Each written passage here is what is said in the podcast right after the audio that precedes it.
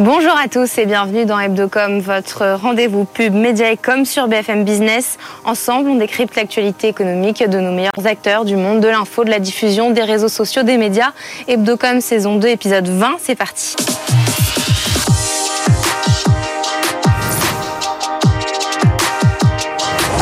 BFM Business et CB News présentent Hebdocom, Rebecca Blanc-Lelouch. Au menu aujourd'hui, interview un peu spéciale depuis l'OCDE à Paris à l'occasion du premier sommet de l'engagement. De quoi s'agit-il? Quels en sont ces enjeux et quel est le levier de la communication dans l'engagement? Maurice Lévy nous y a reçu, c'est son président et c'est bien sûr le président du conseil de surveillance de Publicis. Comme d'habitude, Simon Tenenbaum passera en revue pour nous toutes les news d'Hebdocom. Et pour terminer, la communication des distributeurs sur la défense du pouvoir d'achat est-elle audible, est-elle crédible? C'est notre focus dans un instant, mais tout de suite, direction l'OCDE à Paris. Bonjour Maurice Lévy. Bonjour. Merci beaucoup de nous recevoir aujourd'hui euh, depuis le premier sommet de l'engagement euh, que vous présidez euh, à l'OCDE à Paris. Vous êtes bien sûr le président du conseil du groupe Publicis aussi. le dictionnaire Larousse définit l'engagement par l'acte par lequel on s'engage à accomplir quelque chose, une promesse, une convention ou un contrat par lequel on se lie.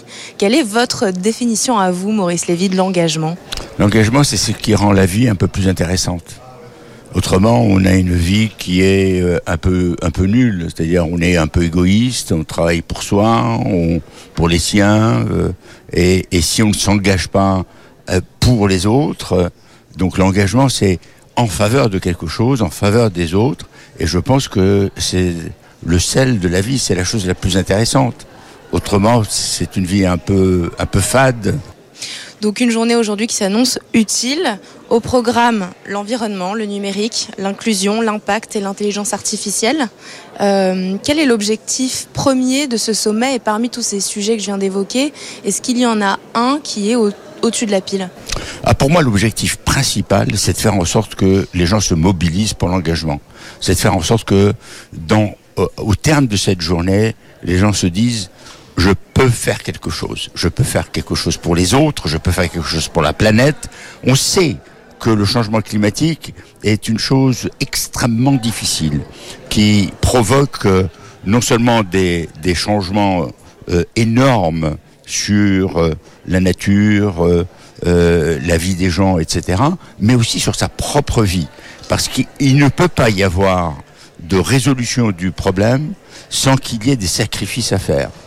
Alors, c'est facile de le dire quand on est euh, au crépuscule de sa vie. C'est beaucoup plus difficile à, dire quand on est à l'orée de sa vie, quand on est en train de commencer quelque chose. Et s'il faut commencer par sacrifier, c'est très difficile. C'est donc quelque chose de, de, de dur et s'engager pour que euh, la vie soit meilleure demain, pour que la vie des enfants soit et des petits enfants soit meilleure que celle que nous avons pu connaître et surtout que l'avenir que nous leur avons préparé parce que si la planète est dans cet état le premier responsable c'est l'homme. Et quels sont, euh, selon vous, les outils qu'on a à portée de main aujourd'hui pour nous aider justement à faire ces sacrifices? Est-ce que, je pense bien sûr à l'intelligence artificielle, est-ce qu'elle en fait partie? Alors, il y a, à mon avis, trois outils le premier, c'est l'intelligence humaine. Et, c'est très important. Le deuxième, c'est la volonté humaine. Et je place en troisième lieu l'intelligence artificielle. Parce que l'intelligence artificielle permet de faire énormément de choses. Alors, elle permet déjà euh, de, de faire des innovations qui vont permettre de réduire euh, les émissions de gaz à, effet de serre. Elle permet de, de rendre euh, la vie plus facile pour les handicapés. Elle permet de traiter un certain nombre de sujets pour les, les personnes les plus fragiles. Elle permet d'inventer des façons beaucoup plus rapides d'innover. Elle permet de résoudre des problèmes de santé. Et donc, euh, l'intelligence artificielle, c'est un adjuvant, c'est un accélérateur, c'est quelque chose qui permet à l'homme d'aller plus vite, de faire mieux avec moins. Et c'est ça qui est très important, parce que dans le monde de demain, il faudra faire beaucoup, beaucoup, beaucoup plus avec beaucoup, beaucoup, beaucoup moins. tout, ce que vous venez d'évoquer là, ce sont les valeurs ajoutées de l'intelligence artificielle, euh, les opportunités, j'ai envie de dire. Mais l'année dernière, quand vous étiez venu dans, dans Hebdocom, dans mon émission, vous nous disiez que l'intelligence artificielle apportait avec elle des risques sur l'emploi, sur l'éducation et sur justement le rôle de l'individu dans l'avenir. Euh, vous ne pensez qu'il n'y a plus de risques? Ah, alors, bien sûr qu'il y a des risques, évidemment. Et ces risques que j'ai énoncés, restent entiers. Ils sont considérables. L'intelligence artificielle a fait des progrès énormes ces derniers temps. C'est impressionnant de voir à, quelle vitesse euh, elle a réussi à euh, créer des choses nouvelles. Mais en même temps, elle, porte en elle plusieurs risques.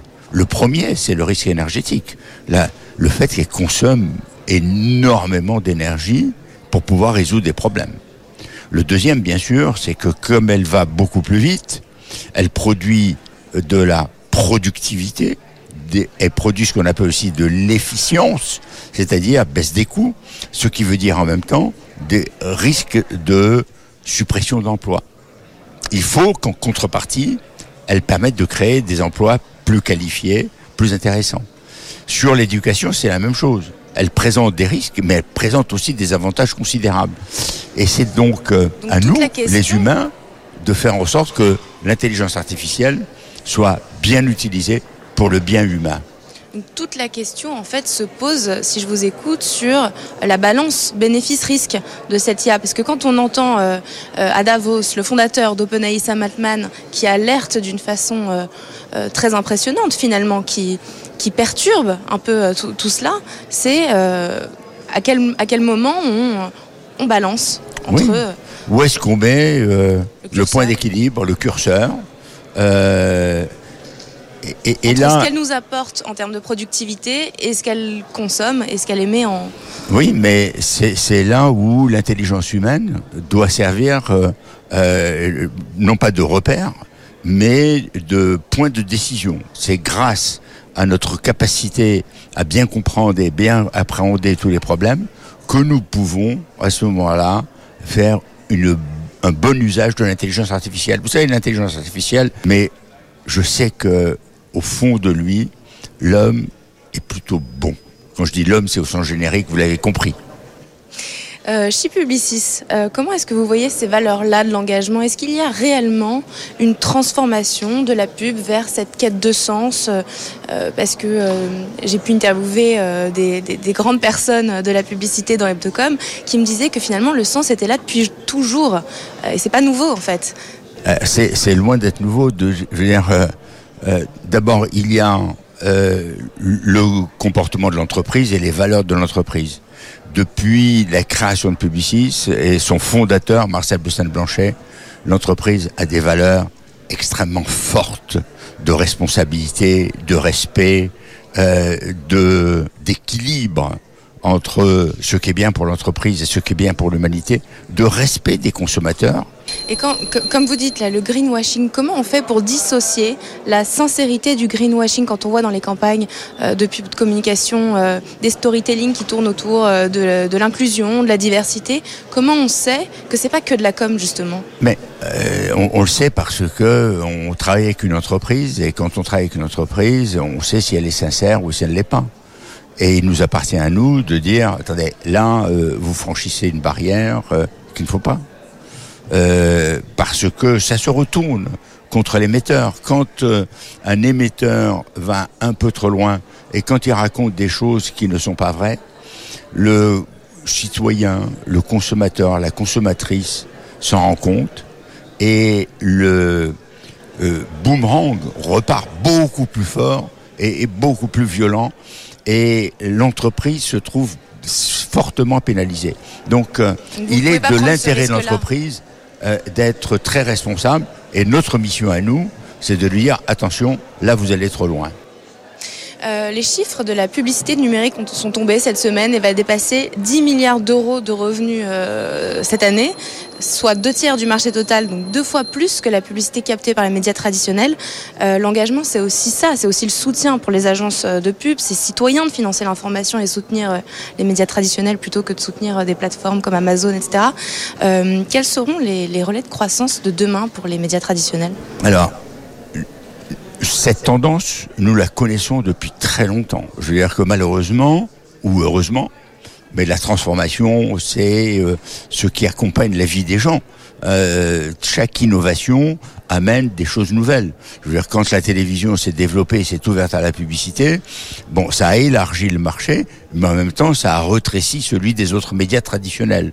Et de ce fait, quand on assiste au développement du numérique, il y a beaucoup de plateformes audiovisuelles qui en bénéficient, et il y a la presse écrite qui, à un moment donné, a énormément souffert, et qui maintenant s'adapte plutôt bien. Donc, euh, comme toujours, euh, il y a ceux qui réussissent à s'adapter, ceux qui le font moins bien. Et, on se retrouve aujourd'hui avec un foisonnement d'offres de la, publicité numérique et nous devons veiller à plusieurs choses. La première, c'est la vie privée des gens. Et, et ça, c'est une responsabilité très importante, non seulement des plateformes, mm. mais aussi de nous, publicitaires. La deuxième, c'est de faire en sorte qu'il n'y ait pas de déperdition. La troisième, c'est un équilibre entre les différents médias. Et là, on est obligé de tenir compte d'une chose par-dessus tout, c'est l'intérêt de notre client. Nous ne sommes pas là, malheureusement ou heureusement, pour euh, faire ce qui nous plaît. Nous sommes là pour faire ce qui est bien pour le client. Mais vous avez cette euh, responsabilité de soutenir euh, le, financement de l'information, non? La publicité en général le fait. Elle finance de manière anonyme et sans influence l'information et donc elle a un poids important pour euh, une forme de financement de la démocratie et des valeurs démocratiques. Mais à côté de cela, euh, nous n'avons pas, nous, publicitaires, euh, le, le, droit de nous immiscer dans ces équilibres. Nous devons veiller à ce qu'ils puissent se faire et il nous importe quand euh, il y a des médias qui deviennent fragiles de les alerter, de leur dire attention, il faut vous adapter si vous voulez pouvoir survivre. Parce que très tôt, ils ont été alertés. Si on reprend les articles que j'ai pu écrire euh, au début des années 2000, tout ce que nous voyons aujourd'hui était déjà inscrit mm. parce que tout simplement, on pouvait le voir et on pouvait le voir arriver. Alors maintenant, grâce à l'intelligence artificielle, grâce au numérique, et les moyens sont beaucoup moins importants que ceux dont nous avions besoin à l'époque. Et enfin, pour terminer, je voulais euh, avoir votre regard sur l'actualité euh, des agriculteurs, le pouvoir d'achat. Est-ce que vous trouvez que la communication des distributeurs euh, sur la défense de ce pouvoir d'achat, elle est crédible? Le, le, problème de euh, l'économie en général, c'est qu'il y a des forces qui sont contraires et que il y a un antagonisme quasi naturel entre euh, les différentes forces en présence. Le producteur, euh, le distributeur, l'agriculteur, le consommateur. Le consommateur veut payer le moins cher. Le distributeur a le devoir de lui mettre le produit le moins cher. Et le producteur doit pouvoir vivre. Pour vivre, le plus souvent, il, faut qu'il investisse et il lui faut des revenus importants. Et parfois, quand il est en concurrence avec des produits qui viennent de pays à faible pouvoir d'achat ou à faible salaire, la concurrence est extrêmement violente et il peut en souffrir. Toutes les parties prenantes sont plutôt honnêtes. Mais il y a des tensions qui sont difficiles à surmonter et il faut qu'on fasse des efforts. Par exemple, nous, consommateurs, on doit se dire, si on veut que nos agriculteurs vivent bien, achetons français, achetons à proximité de chez nous. Faisons, et c'est mieux, c'est un peu plus cher. On fait un effort, mais le résultat est plutôt positif. Parce que dans ce cas, on aide nos agriculteurs, on aide la vie de proximité et on contribue à un meilleur environnement. Et si tout le monde faisait cela, bah, les choses s'équilibreraient. Donc, on a besoin de faire des efforts. Il faut bien savoir que la lutte contre l'inflation et euh, la lutte contre le changement climatique sont antinomiques. Et ce qu'il faut, c'est savoir lequel on privilégie. Et moi, je ne suis pas contre un peu d'inflation si, au bout du bout, on rend la vie des agriculteurs meilleure, la vie de, des commerçants de proximité meilleure, la vie de la cité meilleure, et parce que, in fine, c'est la vie de chacun qui devient meilleure. Et donc, dans leur communication, ce que je retiens, c'est que pour vous, tous les acteurs sont honnêtes. Dans l'ensemble, oui, bien sûr. Vous trouverez toujours des gens malhonnêtes partout. Partout. Merci beaucoup, Maurice Lévy, président du conseil du groupe Publicis et aujourd'hui président de ce premier sommet de l'engagement depuis euh, l'OCDE à Paris. Très très bonne journée. Merci à vous. Hebdocom sur BFM Business. Un marché français de la pub digitale à deux vitesses. Nouvel enseignement de l'Observatoire du SRI publié cette semaine. La pub digitale a atteint les 9 milliards 300 millions d'euros de chiffre d'affaires en 2023 en croissance de 9%, mais avec des évolutions plus contrastées que jamais. 24% de croissance pour le retail média qui dépasse pour la première fois le milliard de recettes. Le social grimpe de 12%, le search de 11%. En revanche, la croissance du display ralentit, 6% de croissance seulement. Et là encore, avec d'importantes disparités selon les acteurs, belle progression des déclinaisons digitales des télé et radios avec 20% de croissance en 2023. La pub sur les services de streaming continue aussi de grandir.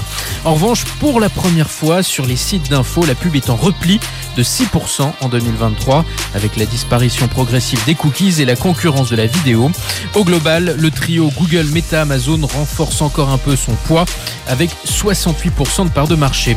Fin des cookies et cette alliance inédite en Europe au Royaume-Uni entre Amazon et le premier groupe de presse britannique, le groupe Reach, qui édite notamment le Daily Mirror. Les deux partenaires partageront des données first party pour améliorer leur capacité de ciblage face à la fin progressive des cookies tiers. Beaucoup de mouvements cette semaine dans les médias américains du côté Disney avec l'annonce d'un investissement d'un milliard et demi de dollars dans l'éditeur du jeu Fortnite Epic Games. Les deux entreprises vont travailler sur un univers Disney en jeu vidéo. Disney qui annonce aussi avoir décroché les droits exclusifs de la captation de l'incontournable tournée de Taylor Swift attendue sur Disney+.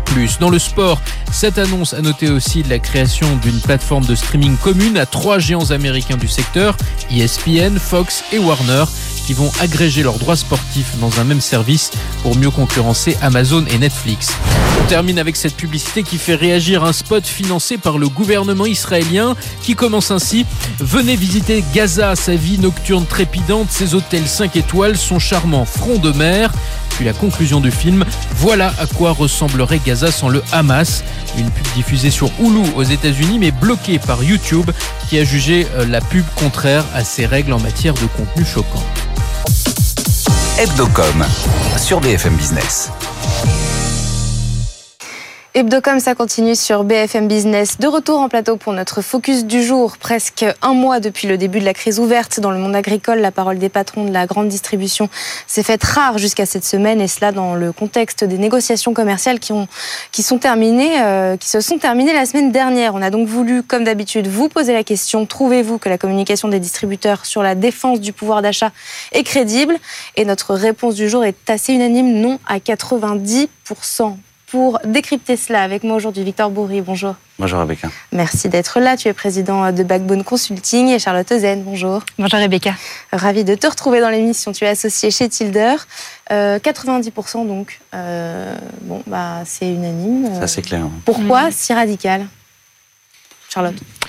Ce qui est euh, intéressant, c'est de voir à quel point, euh, quelle que soit la configuration, les agriculteurs gagnent toujours la bataille de l'émotion face aux distributeurs. Euh, il y a plusieurs raisons pour cela. La première, et je pense que c'est important de revenir là-dessus, c'est que la France est un, pays de tradition rurale, de tradition agricole, avec des Français extrêmement attachés à leur ruralité, à cette spécificité territoriale qui fait aussi la différence de pays comme la France. il y a des, films qui ont eu un succès très important ces dernières années. Hein. je pense notamment euh, à Au nom de la terre. C'est vraiment une spécificité française d'avoir cet attachement euh, et donc ce, parti pris euh, pour les agriculteurs.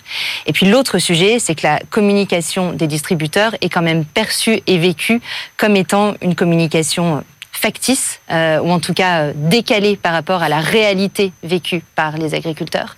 Et c'est cette défiance en fait que, que transmet la réponse à cette question. c'est 90%. Cette défiance très forte face à des distributeurs qui prennent des marges supposées très importantes face à des agriculteurs qui ne parviennent pas à gagner leur vie. Donc dans la tête des Français, euh, c'est les distributeurs en fait qui. Ah, c'est euh, important justement de comprendre euh, et de rappeler même ce sur quoi ils sont attaqués. C'est qu'évidemment sur le, le, premier sujet qui est dans toutes les bouches, c'est celui de la rémunération des agriculteurs. Et pourquoi? C'est parce qu'ils n'arrivent pas à reporter le coût de mm. production sur les industriels qui eux se défaussent sur les distributeurs. Et aussi les distributeurs mm. sont attaqués sur le fait qu'ils importent des produits de l'étranger plutôt que privilégier les, les, produits français. Sur leur communication, en fait, on fait effectivement le, le sondage est hyper clair et d'ailleurs ça va dans le sens de ce qu'on peut observer.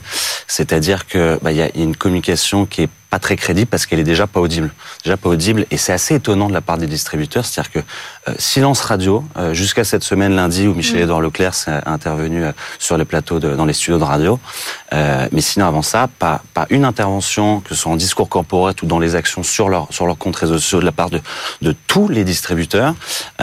c'est vraiment vraiment choquant quoi. Mm. C'est-à-dire que jusqu'à présent on fait que les, les, leurs axes de communication qui ont été clairs depuis des années sur les sujets sur lesquels ils sont attaqués aujourd'hui, c'est-à-dire le pouvoir d'achat, la rémunération des agriculteurs, tout ça. quand on pense au, slogan euh, tous unis contre la vie chère, qui est les intermarchés, mm. le slogan il date de 2005. C'est quand même donc c'est des axes sur lesquels ils travaillent, ils font, ils axent leur, leur stratégie marketing et de communication depuis des années. Et là, rien, pas pas une annonce, même pas un communiqué de presse. C'est assez étonnant. On, va revenir sur euh, cette loi Egalim, tous les acteurs qui se renvoient un peu la mm. balle entre eux. Mm. D'abord, je reviens sur ce que tu as dit au début. Euh, les, les distributeurs se sont tus pendant euh, les deux premières semaines. Là, ils les distributeurs. Les, distributeurs se sont tus euh, au début jusqu'à cette semaine. Euh, ça a forcément été calculé parce que voilà, c'est des chefs d'entreprise qui réfléchissent à leur prise de parole. Pourquoi ce choix et, est-ce que c'est du coup c'est une faute de communication pour vous? Bah, euh, bon, je peux te laisser, non, en fait, Ce que je trouve euh, en fait intéressant, c'est que la posture normalement qui aurait été celle qu'on aurait recommandée euh, aux distributeurs, ça aurait été celle d'être dans une posture de pédagogie pour expliquer. Face à une émotion très très forte, la seule chose qu'on peut apporter euh, qui, qui, soit assez puissante pour contrer l'émotion, c'est d'être vraiment dans l'explicitation. Or là, et c'est ce que tu disais, expliquer euh, le partage de la valeur, expliquer comment sont fixés les prix, expliquer comment sont calculées les marges, c'est quelque chose qui est d'une complexité et sur laquelle, en effet, on n'irait pas s'aventurer nous-mêmes, qui, qui, serait inaudible pour les Français. Donc, à partir du moment où on ne peut pas expliquer, on se prend l'émotion en pleine face, et c'est pour ça que les agriculteurs sont évidemment beaucoup plus audibles et beaucoup plus puissants dans cette balance. Et quand Michel-Édouard euh, Leclerc a repris la parole, c'est-à-dire euh, lundi dernier sur France Inter, il a expliqué que les enseignes de distribution ont été prises pour cible par les agriculteurs à cause de leur syndicat, à cause de la FNSEA, à défaut de s'en prendre au ministère. Est-ce qu'il a raison de, se défendre euh, de cette façon-là? Ce qui est assez intéressant, c'est qu'il se défend en effet en pointant du doigt la FNSEA, mais que ce qu'on pourrait rappeler, et je trouve que c'est assez peu dit dans le débat public là, ces, ces derniers jours, c'est que le, secteur de la distribution est un des secteurs qui marge le moins, en fait, hein, par rapport à, d'autres secteurs. Les, les, marges sont déjà ultra réduites. Donc, est-ce que euh, à certains moments, il y avait des marges de manœuvre, évidemment, qui n'ont pas été prises? Est-ce que les centrales d'achat européennes faussent le jeu? Ok, tout ça euh, doit être mis sur la table.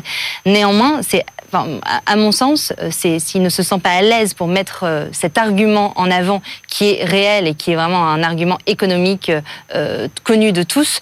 Ça crée le suspense. Euh, ouais, c'est bien qu'il y a quand même quelque chose sur lequel il n'est pas à l'aise. Donc euh, pas à l'aise et les autres et les autres sont pas à l'aise aussi. On voit quand mm. même en termes de, communication, mm. puisqu'on est sur le sujet, en termes de porte-parole là, mm. avec Michel Leclerc qui est allé sur le plateau et il s'est même embourbé lui-même à créer d'autres crises avec le sujet de l'origine du lait, du, beurre en marque éthique qui venait d'Irlande, qui a été décrié par tout le monde. C'est pour ça qu'on voit à quel point chaque prise de parole d'un distributeur est en fait complètement chrysogène et permet ensuite de filer d'autres crises pendant des semaines. Donc leur parole est presque radioactive en ce moment. C'est pour ça aussi que euh, le, elle, est radioactive du fait d'une mauvaise compréhension et d'analyse de mm. l'environnement euh, et, de, comment se fabrique l'opinion aujourd'hui sur leur sujet. Mm.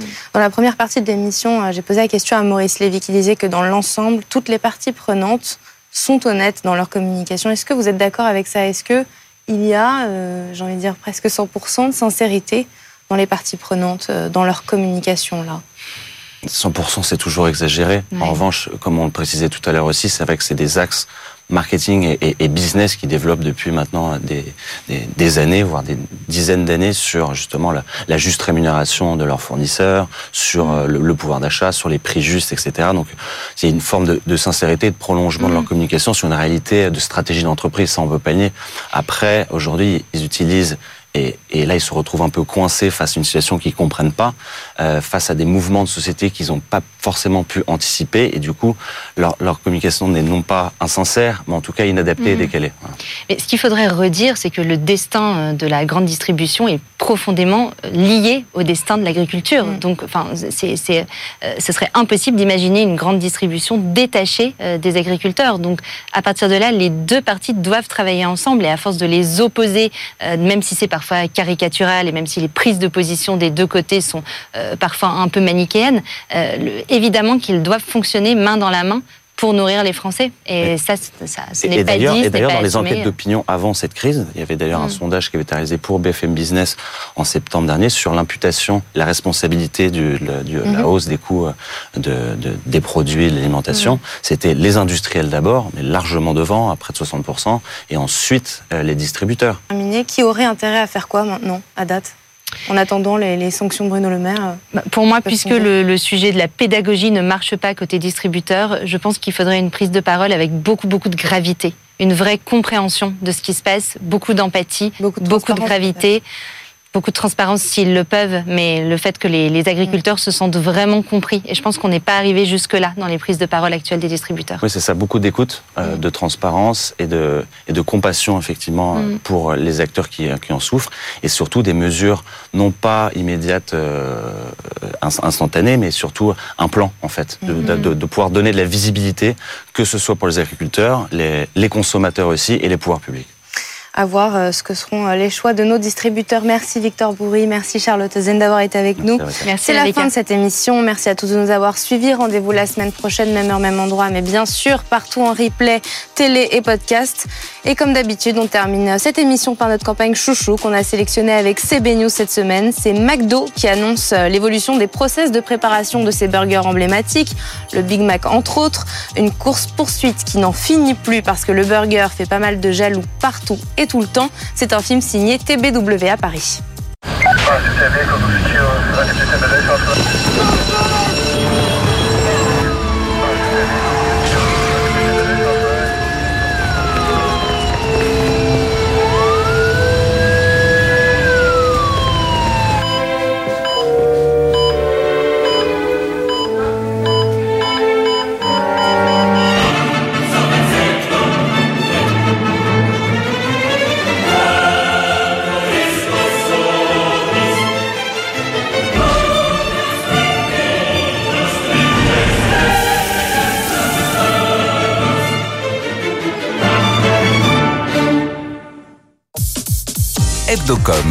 Sur BFM Business.